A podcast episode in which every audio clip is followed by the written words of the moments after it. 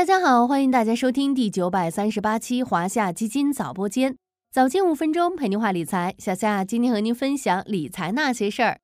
二零二三年还剩下最后二十天，今年的计划都完成了吗？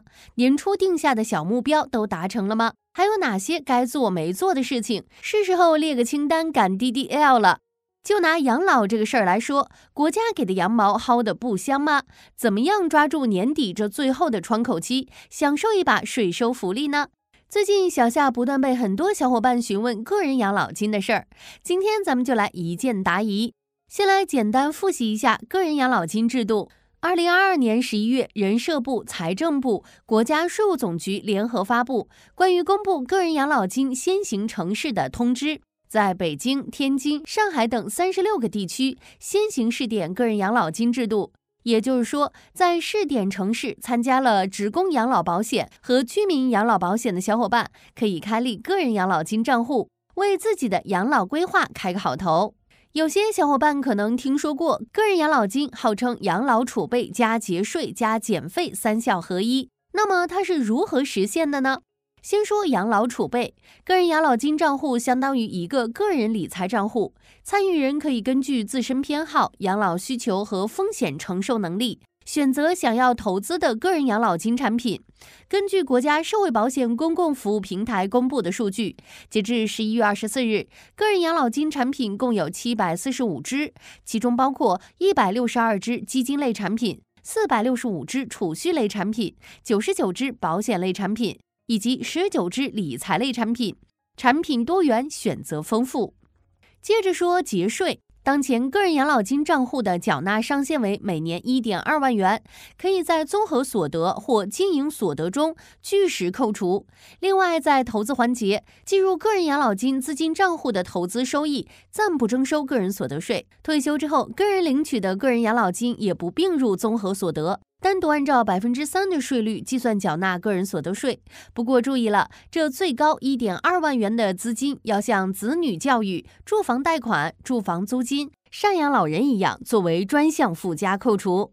如果你的月收入超过五千元，并且向个人养老金账户顶格缴费，对应不同的个税税率，每年可省税三百六十元至五千四百元不等。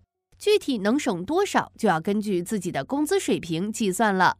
最后还有减费，作为个人养老金投资的专属份额，Y 类份额的一大特点就是费率优惠。目前全市场一百七十四只 Y 份额均不收取销售服务费，而且相比 A 份额都有一定的管理费、托管费优惠。更低的费率也就意味着更低的投资成本。虽然短期看起来不多，但在几十年的长投周期中。或能进一步发挥复利的作用，让雪球滚得更大。临近年底，个税汇算清缴进入倒计时，如何合理使用个人养老金账户赶上税收减免的末班车？方法也很简单。第一步，开户。注意了，这里要开的是两个账户，一个是个人养老金账户。在国家社会保险公共服务平台、全国人力资源和社会保障政务服务平台、电子社保卡、掌上幺二三三三 APP 等渠道开立；另一个是个人养老金资金账户，在拥有开立个人养老金账户资格的商业银行开立。不想专门跑去网点的话，线上手机银行 APP 即可办理。